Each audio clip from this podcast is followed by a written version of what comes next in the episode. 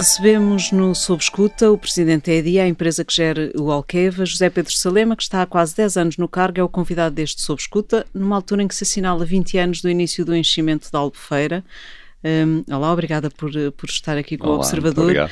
Por causa da perspectiva de seca, voltou-se a falar muito do Alqueva por estes dias. Uh, o Alqueva, como reserva de água, pode ter um papel nacional uh, nas soluções para este problema ou a sua influência é mais uh, regional? Até onde é que vai o raio da ação do Alqueva, digamos assim? Não podemos pensar. Bem, muito obrigado, bom dia, eh, olá, muito obrigado pela, pela oportunidade de falar um pouco da Alqueva. Eh, de facto, no, Alqueva é um reservatório fantástico, o maior lago artificial da Europa, a maior reserva estratégica de água, portanto, tem esses epitos todos, mas não podemos pensar que é a solução para a seca à escala nacional, não é? Não, primeiro, porque o sistema de distribuição está limitado ali ao Alentejo Central e ao Baixo Alentejo, não é? Eh, e mesmo dentro destas duas regiões não chega a todo lado, não é? Não, não, não rega todo o Alentejo. Um, eh, o sistema não chega e a água também não chegaria para servir outras regiões. Portanto, uh, está dimensionado para servir aquelas áreas que estão infraestruturadas e algumas mais que estão planeadas, mas não muito mais do que isso.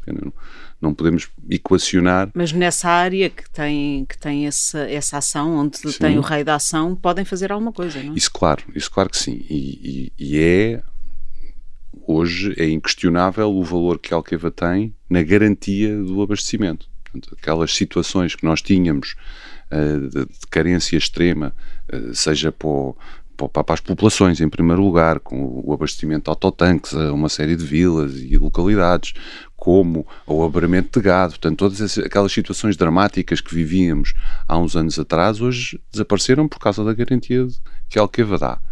Mas não chega a todo lado, não, é? não consegue regar o, o, Alentejo todo. De facto, a maior parte da área do, do Alentejo, 90% da, da, área do Alentejo, vai continuar a ser sequeiro. Um, e temos que, que, saber trabalhar com essa realidade, não é? Também como é que conseguimos melhorar os rendimentos e as oportunidades no sequeiro é algo que com certeza que temos de trabalhar. Uh, mas Alqueva dizia, rega uma parte significativa do, do, do radio público nacional, cerca de metade está uh, é da Alqueva, um, e este, esta área tem um impacto muito significativo na, na, na geração de riqueza, na criação de emprego, portanto, na, no VAB, no PIB. Um, é muito, muito importante porque o, o regadio consegue produzir por unidade de área um, 10, 15 vezes uh, mais valor do que consegue o sequeiro. Já lá vamos aos efeitos económicos. Referiu uh, que, uh, no fundo, uh, o Alqueva já está a fazer o que pode fazer, mas muito centrado na região do Alentejo.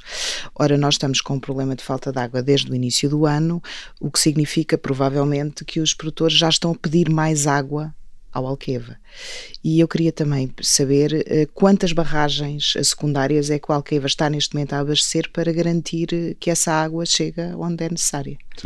O sistema uh, serve diretamente 120 mil hectares de áreas regadas e está ligado também a um conjunto de perímetros que nós chamamos confinantes, portanto são os vizinhos uh, que já funcionavam antes da Alqueva, mas que tinham problemas crónicos de fornecimento. Estou a pensar nomeadamente no Roxo, em Odivelas, na Vigia, um, que tinham as suas áreas de regadio, mas porque as albufeiras não tinham muita capacidade de regularização, tinham cronicamente problemas de, de abastecimento.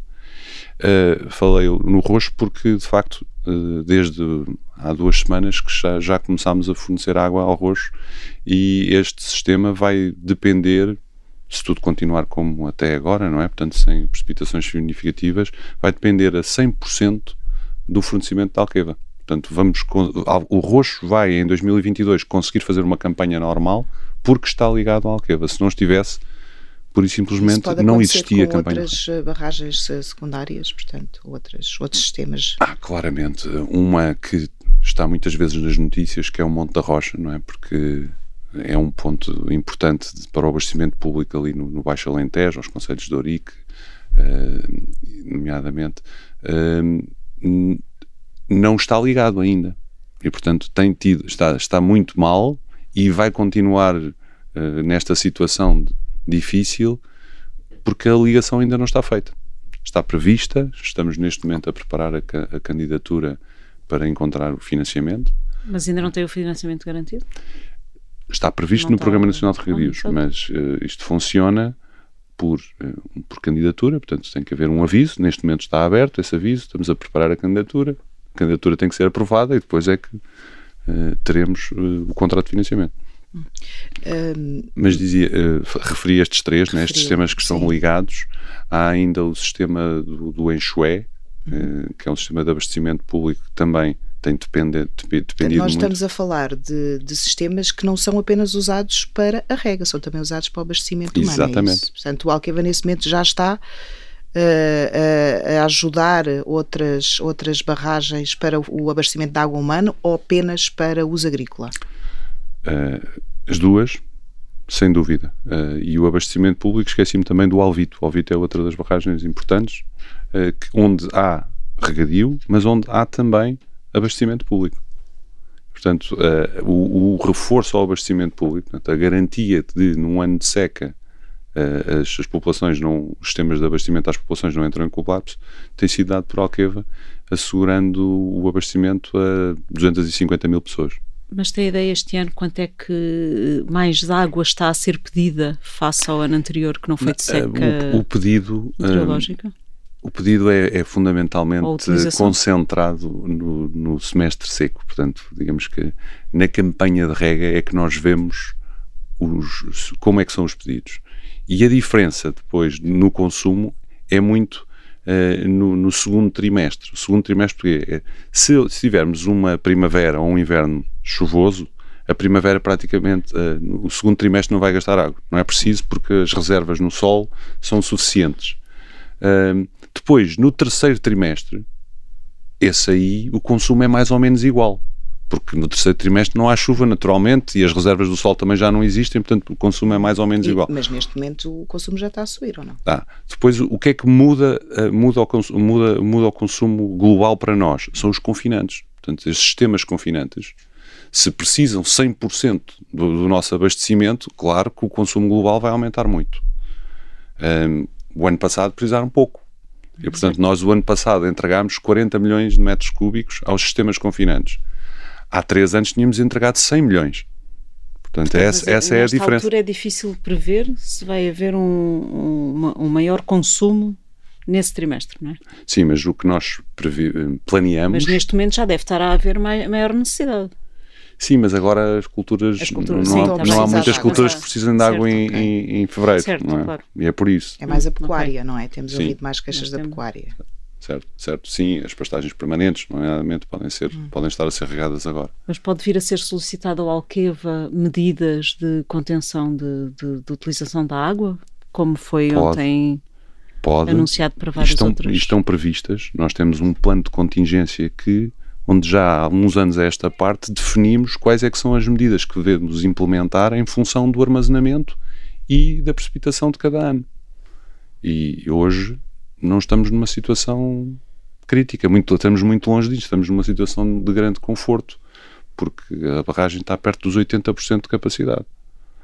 E, portanto, não, com 80%, mesmo que todas as linhas de água, se não chovesse uma gota no resto do ano, e todas as linhas de água secassem, que não é possível acontecer, Dava para aguentar. teríamos a água para dois anos e meio. Ah, Mesmo com o regadio, com a atual extensão com o regadio. regadio uh, em pleno, com o abastecimento uhum. público em pleno. Uhum.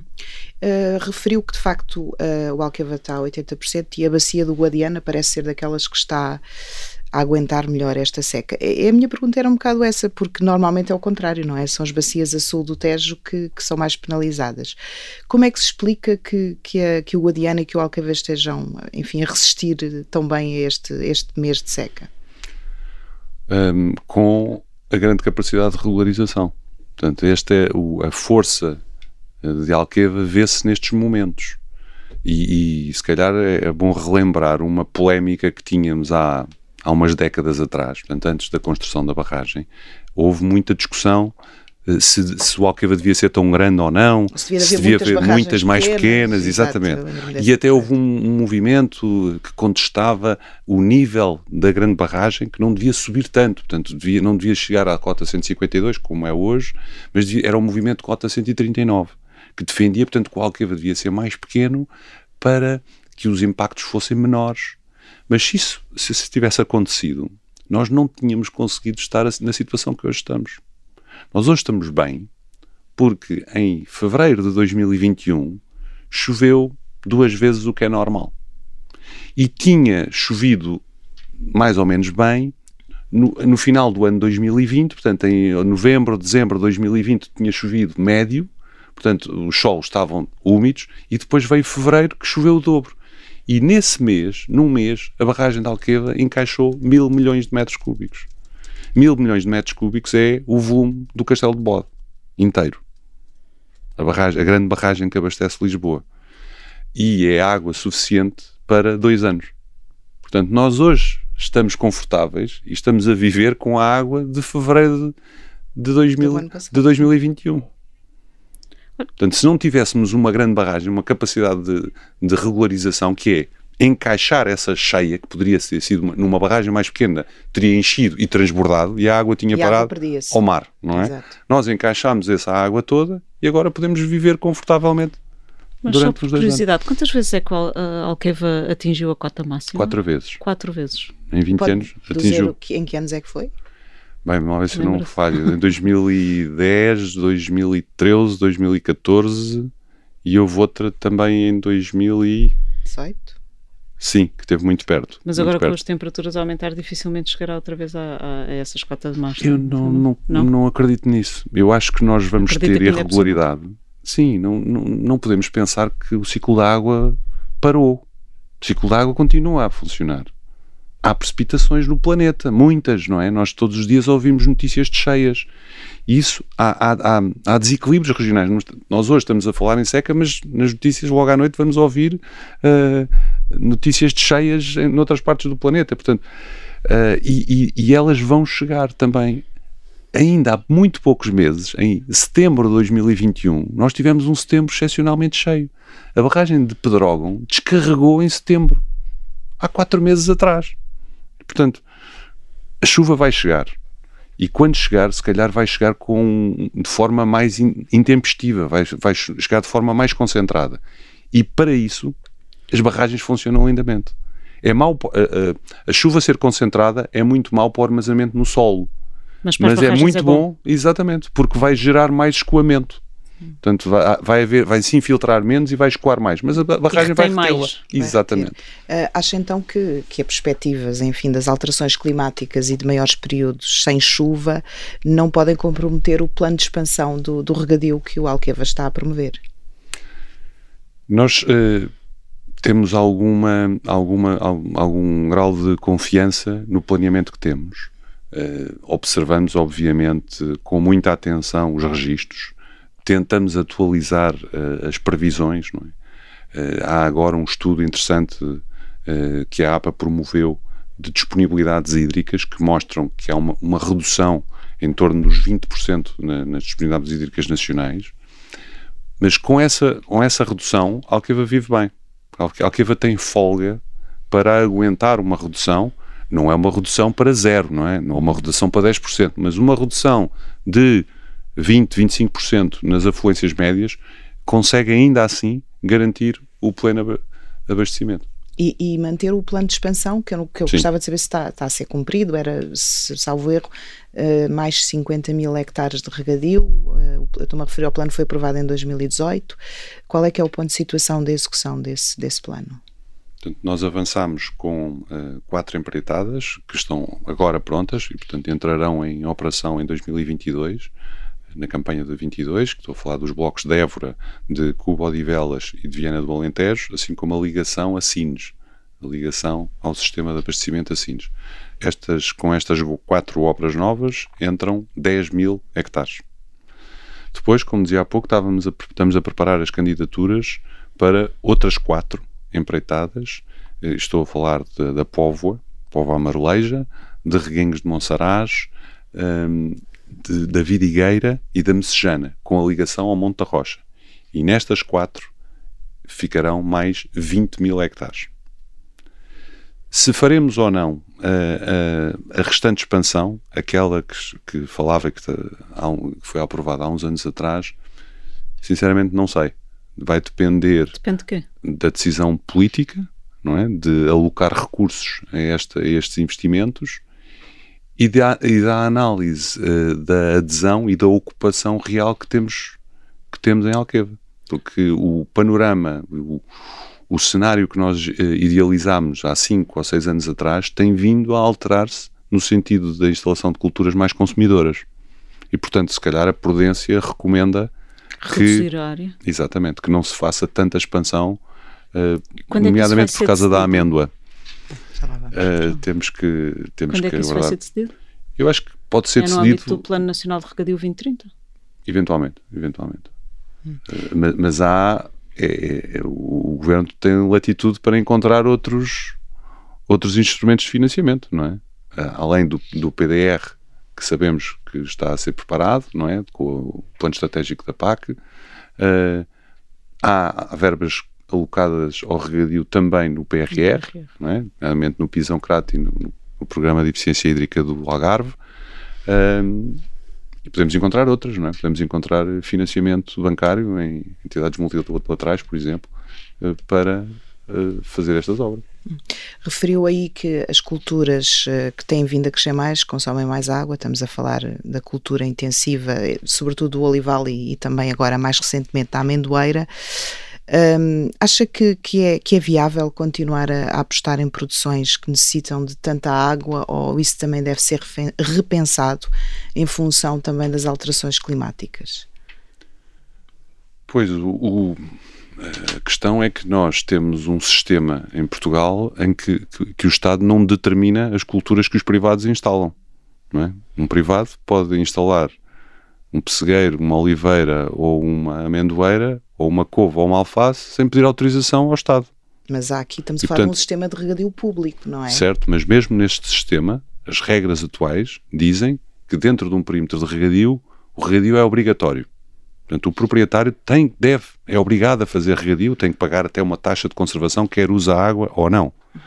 Um, e dentro dessa área não há culturas limitadas. Nós, no fundo, só temos dois tipos, só temos duas culturas limitadas em Portugal, que é a vinha para vinho, que precisa de uma licença de plantação, e as culturas para produção de droga, não é? As culturas para produção de substâncias ativas eh, medicinais. Portanto, são essas que precisam de licença. As outras podem ser instaladas sem qualquer restrição.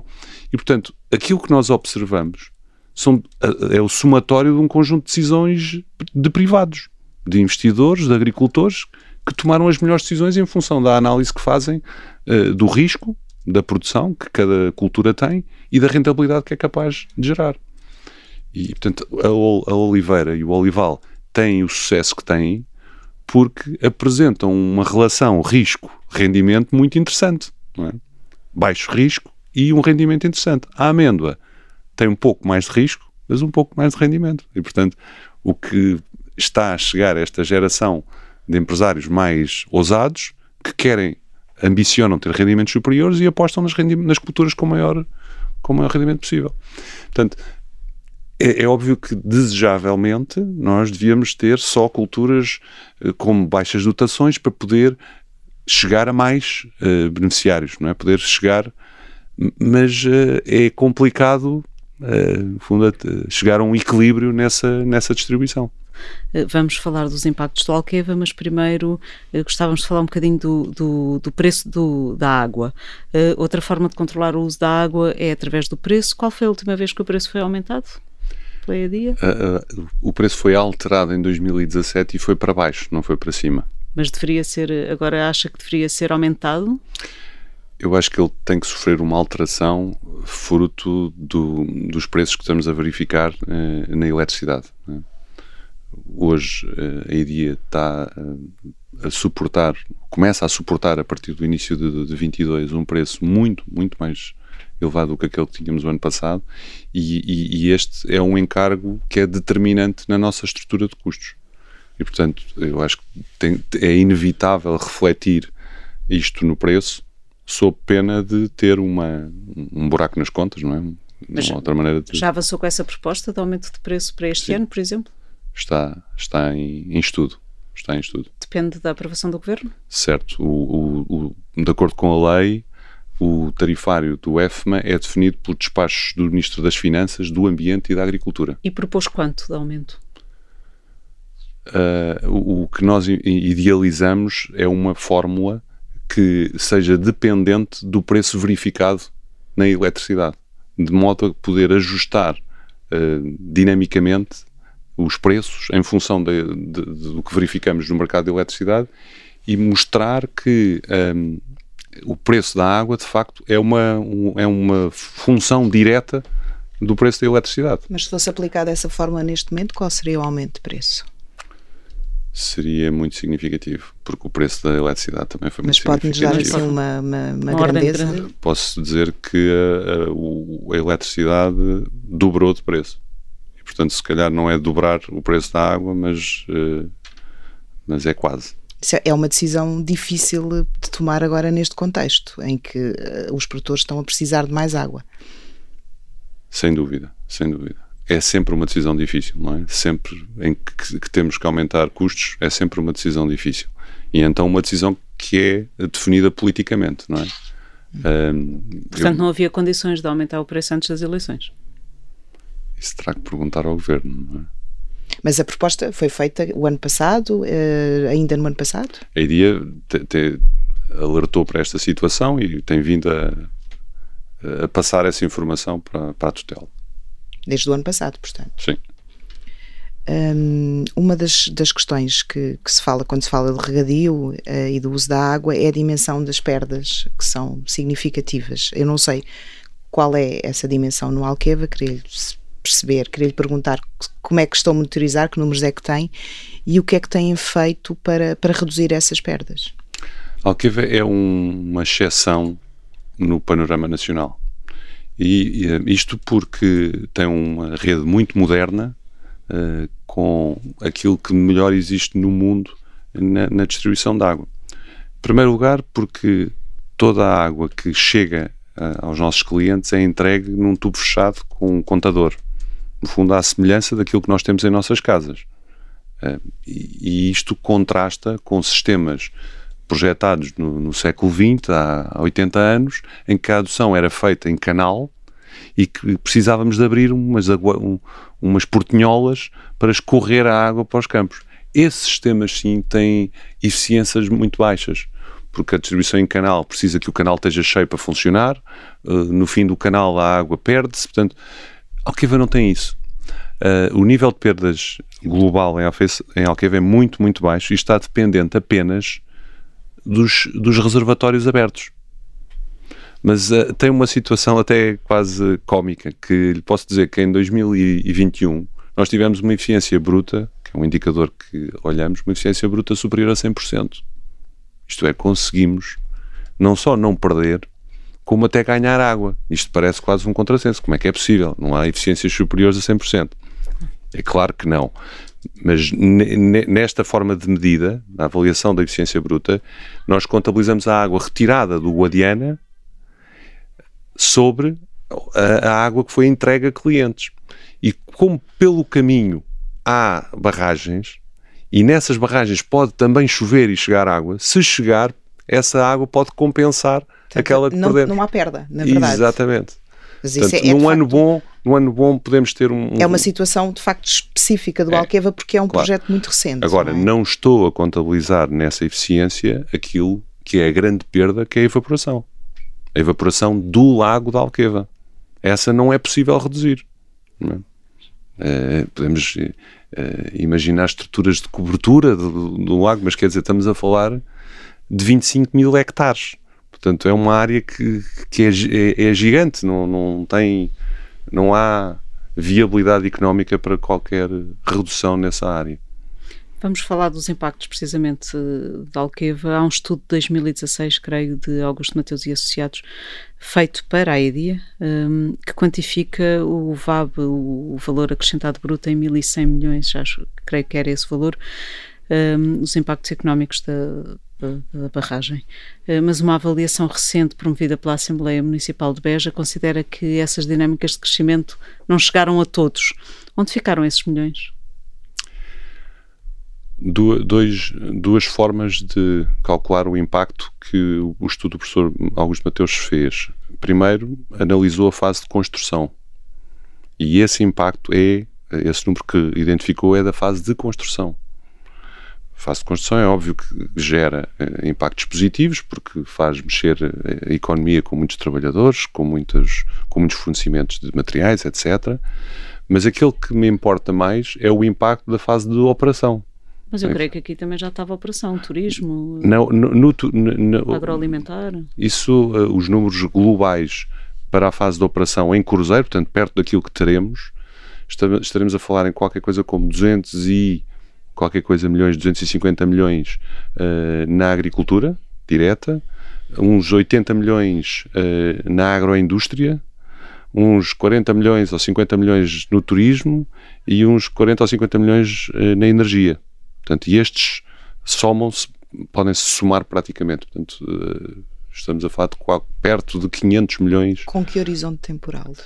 Desde o início, é? Não, estou a falar do ano. Ah, por ano? É, por ano. Okay. Por ano. Sim.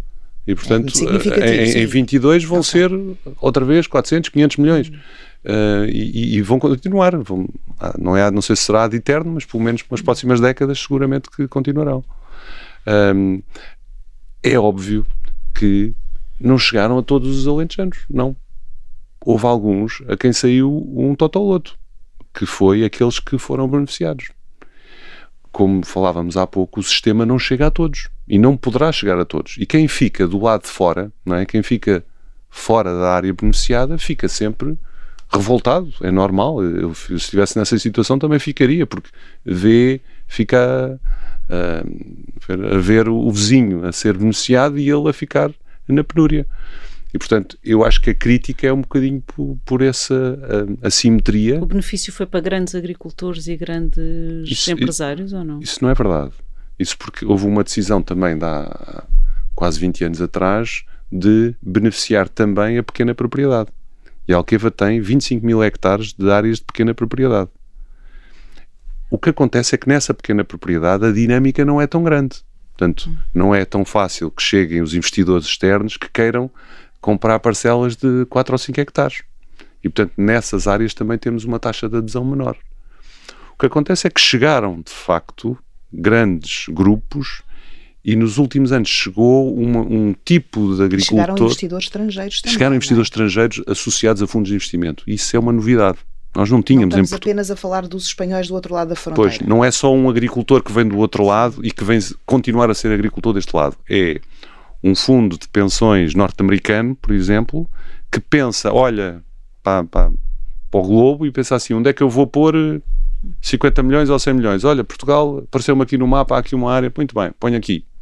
E cria uma estrutura e esses, esses fundos investem em que tipo de culturas? Uh, compram empresas que já existem, investem diretamente? Tudo. Houve Greenfield, portanto, aquilo que se chama agricultura do zero, uh, uh, de, e houve também de, de transações de, de, empresas já em operação. Portanto, há de tudo e continua a haver. Aliás, neste momento continua a haver, continuam a existir transações. Ainda há pouco houve uma, uma grande transação de um grupo estrangeiro que comprou outra estrutura de um grupo português ou de um grupo, sim, de um, sim, de um grupo português? português. Portanto, os movimentos continuam.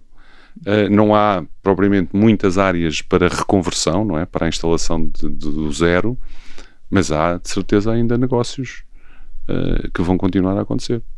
O, o, mesmo estudo que foi, foi promovido pela Assembleia Municipal de Beja e que se focava também muito nos, nos impactos no Conselho de Beja, apontava também outra, enfim, outra, não lhe diria propriamente falha, mas outra meta não totalmente cumprida que tinha a ver com, com o emprego e com a perda de população. É difícil fazer estas contas porque não sabemos o que é que teria acontecido se o Alqueva não tivesse existido, mas efetivamente uh, parece que, sobretudo a nível do emprego, as expectativas ficaram abaixo daquilo que inicialmente se previa.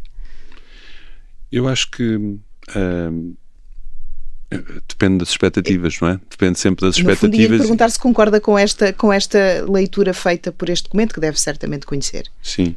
Uh, Não, não, não concordo. Acho que sou muito mais otimista. Vejo um, uma realidade com uma dinâmica que não tem paralelo. Aliás, basta visitar o Alentejo sem agricultura, sem regadio e compará-lo com o Alentejo de Sequeiro.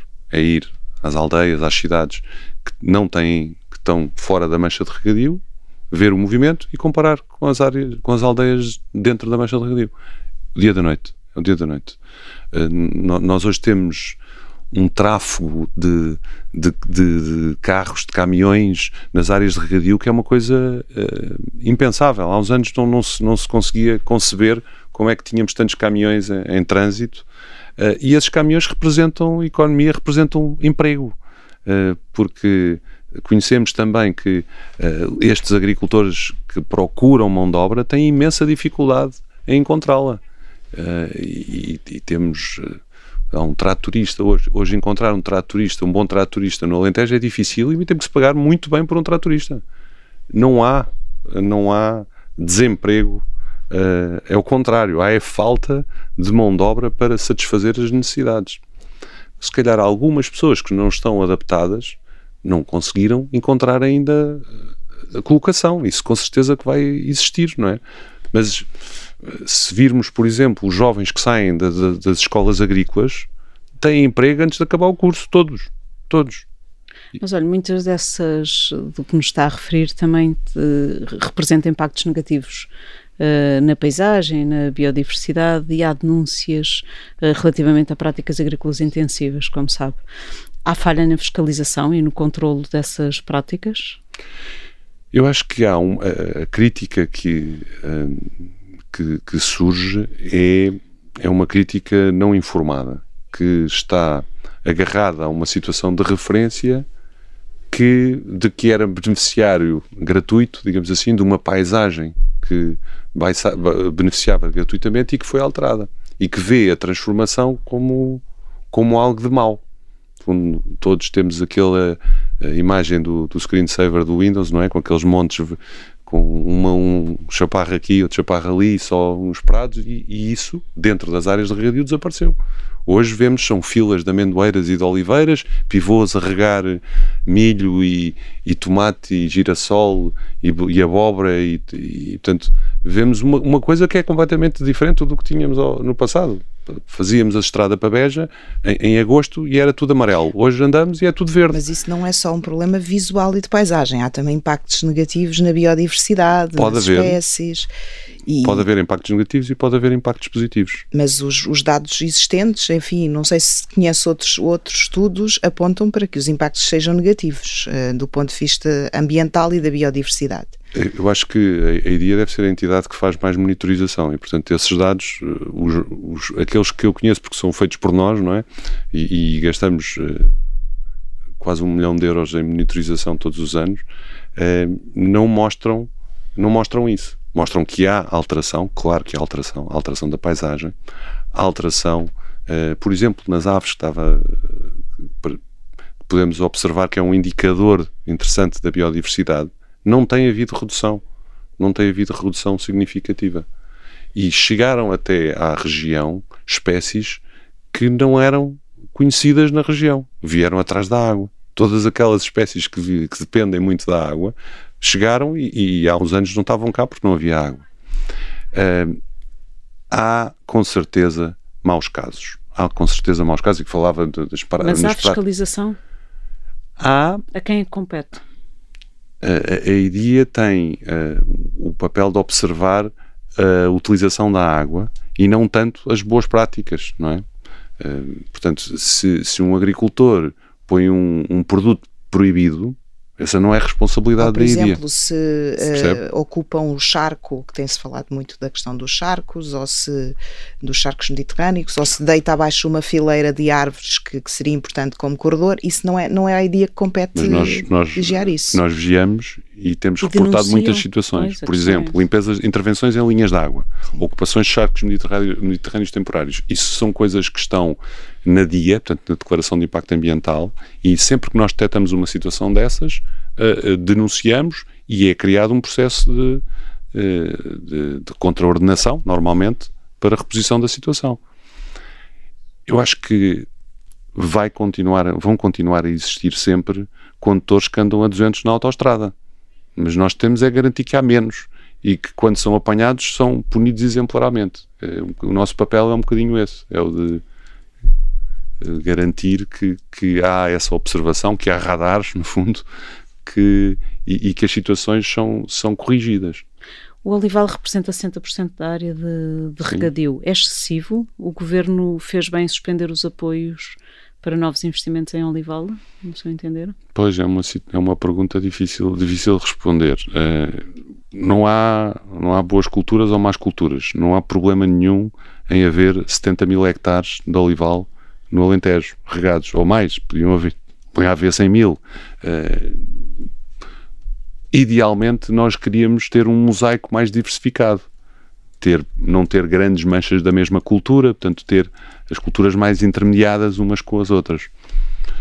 Uh, se fez bem ou não, não sei, de facto há reconversões que se calhar eram interessantes ser, serem feitas e que com o apoio podiam avançar mais rapidamente.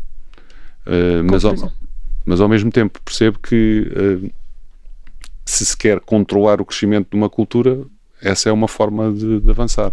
O setor, o setor obviamente que não está satisfeito uh, com, com, essa, com essa quebra, mas eu acho que nos próximos concursos já, já até há um concurso agora que já está a poder apoiar uh, uh, investimentos no Rio Ah, foi no, no Olival, Olival, Olival. Sim, sim. Hum.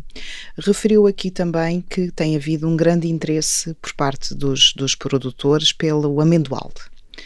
Um, até porque, se calhar, não havendo apoios a investimentos no olival, há para o amendoal, portanto, isso terá eventualmente também uh, a atrair alguns produtores.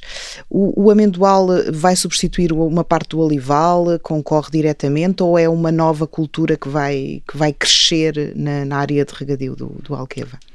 Já é a segunda cultura, nós já temos registado 19 mil hectares, portanto é assim, a maior mancha de amendoal de Portugal, claramente e que vai produzir, de facto, vai, vamos ser responsáveis por muitos recordes. Eu gostava que não houvesse essa, essa transformação, essa mudança. Essa conversão do olival essa, para o amendoal, sim. Isto gostava porque uh, as necessidades em água da amêndoa são muito mais altas do que a do olival. E, portanto, isso vem, no fundo, baralhar um bocadinho as contas se houver essa mudança. Uh, mas a Alqueva é capaz perfeitamente de aguentar 25, 30 mil hectares de amendoal sem problema. Mas tem que haver um, algum tipo de limite que não pode ser só, se calhar, o mercado a definir. Pois, isso batemos outra vez na tal questão de há pouco. Ou nós criamos um mecanismo para limitar a instalação de culturas, ou então isso vai ser, ser determinado apenas pelo mercado. Uhum. Um, podemos estar um, portanto, vamos agora falar aqui de uma outra, de uma outra atividade muito importante no Alqueva, que é a produção de eletricidade. Eh, certamente será uma das principais receitas. Um, eu aqui há um, salvo erro, há um, dois anos, estava previsto que a DIA fosse avançar sozinha com um concurso para o solar flutuante, uh, mas depois não avançou e agora aparece integrada num, num, concurso nacional para instalar painéis solares na, na bacia do Alqueva. Porquê é que isso aconteceu?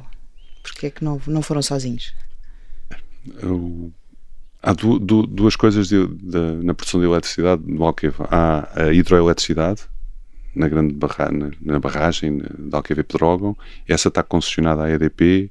Uh, é uma fonte interessante de receitas, portanto, representa cerca de metade da nossa receita anual. É muito importante a renda que recebemos da, dessa concessão, mas não é, não é aquilo que nos preocupa hoje, porque no fundo não temos uh, capacidade de decisão uh, sobre nada.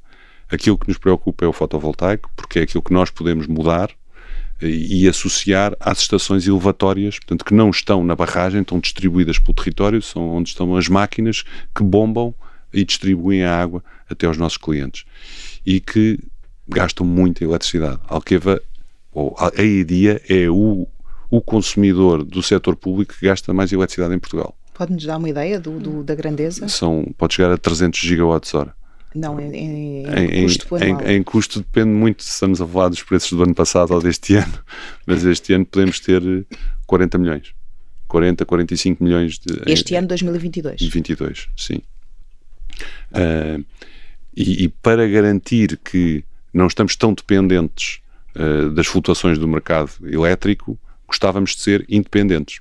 Gostavam de fazer autoconsumo, produção Exatamente. autoconsumo, sim. Uh, hoje, até com a legislação muito recente que foi publicada, essa solução, uh, esse modelo está perfeitamente uh, previsto, portanto, não, não há impedimento nenhum. Nós não, não temos os problemas que habitualmente são apontados aos, aos grandes projetos fotovoltaicos, como a ocupação de grandes áreas, porque o flutuante não é? Não ocupa área, só ocupa planos de água que nós já temos. Uh, e também não temos o problema da questão da ligação à rede. Todos os nossos pontos já estão ligados à rede com a potência que precisamos e, portanto, não há uh, qualquer, qualquer limitação. Não avançámos sozinhos porque não tivemos autorização para contrair o empréstimo. Ah. Portanto, nós conseguimos negociar um empréstimo, mas fruto da, da, da, da, política que foi seguida de controle da dívida, não é? Entendeu-se que não era o momento para fazer mais este empréstimo. Portanto, apesar Quanto de é que isso ia custar? 45 milhões uh, era o empréstimo que estava aprovado. Mas eu acredito que ainda está em cima da mesa. E então, mas este concurso que foi lançado agora a nível nacional. Não é inclui... é promovido pela IDIA. Pois eu sei, que é a nível. Uh... E não tem nada a ver com os nossos pontos.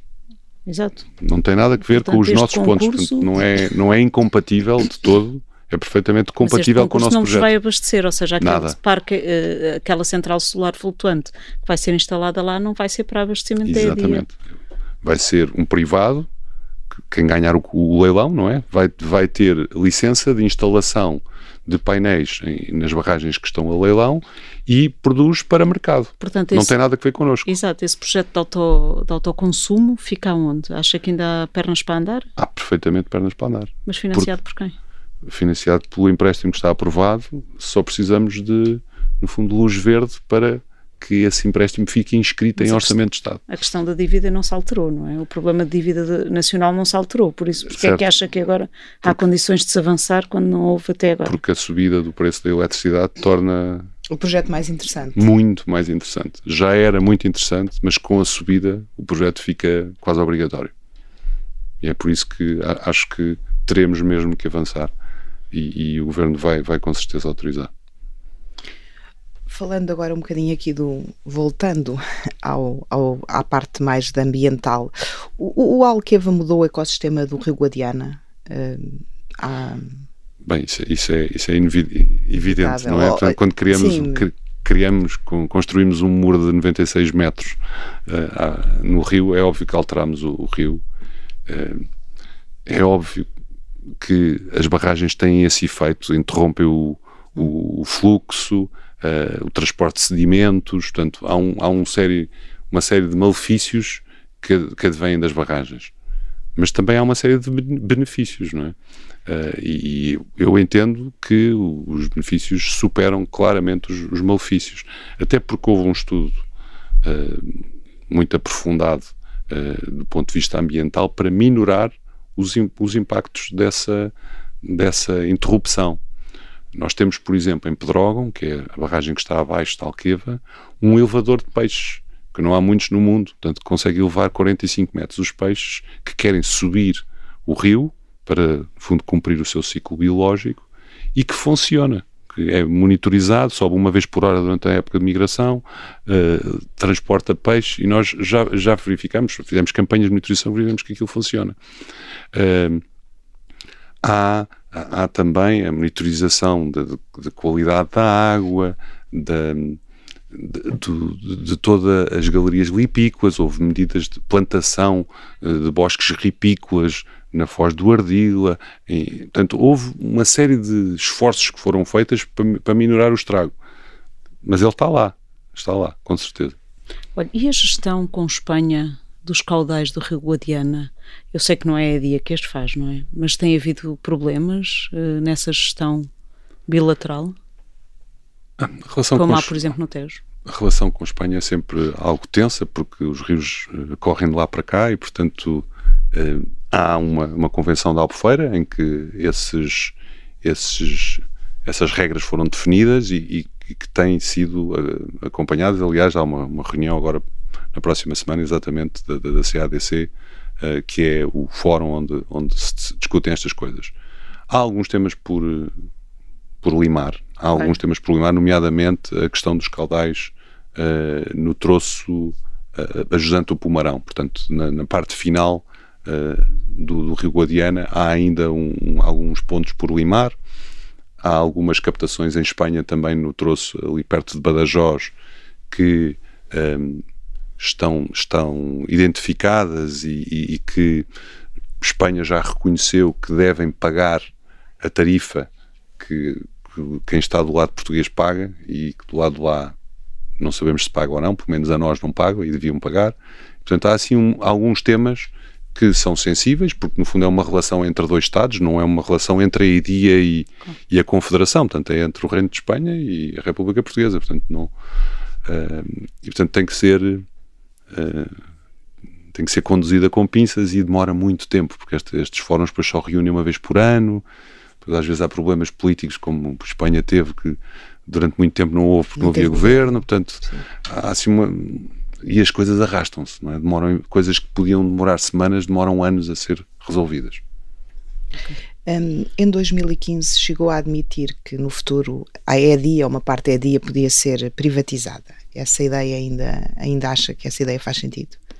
É uma pergunta hipotética, não é? De, de um jornalista que sou capaz de ter respondido isso, mas uh, eu, o que acho mais importante, de facto, é que haja uma entidade que é responsável pelo sistema todo e que garante que todas as valências estão a ser acauteladas, porque a monitorização ambiental é, é feita, uh, que os valores são cobrados efetivamente a quem usa a água, que os interesses dos confinantes são tidos em conta. Portanto, isso é o que eu acho mais importante. Se é pública ou privada, uh, na minha perspectiva, é completamente irrelevante. Acha que um privado tem condições para cumprir essas, essas missões que acabou de referir? Sim, se a situação financeira não fosse esta, não é? Portanto, ninguém quer comprar uma empresa. Teriam de reverter a prejuízos crónicos. Exatamente, é? exatamente. Há aqui um, um, esforço do Estado português. Mas há um plano a... para reverter esses prejuízos crónicos a prazo? Quando não, é não, há, é não, há preju... não há prejuízos uh, crónicos. O problema é o suportar uh, o investimento. investimento. É? Sim, que é o que leva a, a operação da IDI é perfeitamente sustentável. Se, se a tarifa estiver equilibrada, como tem estado, com os custos, a operação é perfeitamente sustentável. Agora, não é capaz de pagar o investimento que somou já 2.430 milhões. Isso é que não é capaz de pagar a amortização desse investimento. Se nós retirarmos esse, digamos, esse, esse ativo das contas e fizermos só a operação, é perfeitamente passível de ser feito por um terceiro. Mas eu acho que não, não ganharíamos muito. Não é, não é um, um, negócio muito interessante. Eh, está à frente da EDIA desde 2013. Um, qual foi assim o momento ou a situação mais complexa que teve que gerir ao, ao longo destes quase 10 anos? Um, Passámos vários, passámos vários, talvez uh, uh, o fecho das obras, a conclusão das obras ali em, em 2015 foi, foi muito absorvente, porque tínhamos, estávamos a correr contra um contra-relógio com financiamentos que acabavam, porque o quadro comunitário acabava também. Uh, mas há, há, desafios todos os dias, todos os dias, e o que é interessante na IDIA, de facto, esta posição é, é ter uma diversidade de temas que temos que atender, sei lá, que vão desde, desde o Museu da Aldeia da Luz, que não falámos, ou ao Parque de Natureza de Nodar em Barrancos, que também é outra, são, são coisas menos conhecidas, até à operação, portanto, ao problema das, manuten das manutenções do dia a dia, dos custos da eletricidade, destes projetos de, de investimento, portanto, é um projeto muito estruturante, muito absorvente que dá imenso gozo de liderar. Foi nomeado em 2013, eh, era no governo de, de Passos Coelho, portanto, no governo de coligação PSD-CDS. Manteve-se em governos PS. Eh, como é que explica a sua sobrevivência a mudanças políticas, que não é normal nos gestores públicos? Eu acho que eh, não, não, não é preciso ter nenhuma ideologia para gerir a ideia se atendermos apenas aos interesses da região, todos estão de acordo. Aliás, é interessante quando em campanha eleitoral recebemos os partidos e da, de, um, de, uma ponta ao outro do espectro, todos veem o, o Alqueva com bons olhos. Uh, não há não há assim uma crítica de, um, de, algum ramo ou de algum setor político. Um, E se calhar é por isso. No fundo, temos feito, acho eu, um bom trabalho. Uh, os indicadores todos da operação são muito positivos, as contas têm uh, mostrado cada vez melhores uh, indicadores.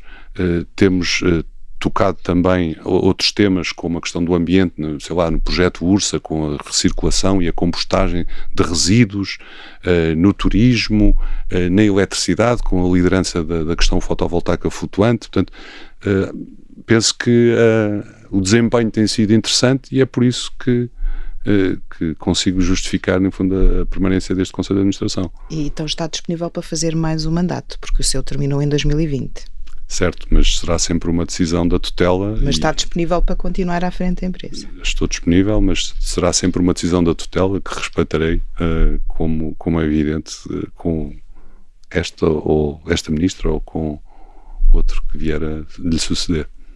Muito obrigada, José Pedro Salema, Presidente da Dias esteve no Sob Escuta. Obrigada.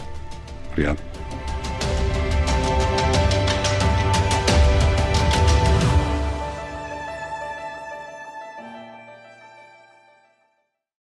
Obrigada por ter ouvido este podcast. Se gostou, pode subscrevê-lo, pode partilhá-lo e também pode ouvir a Rádio Observador online em 98.7 em Lisboa e em 98.4 no Porto.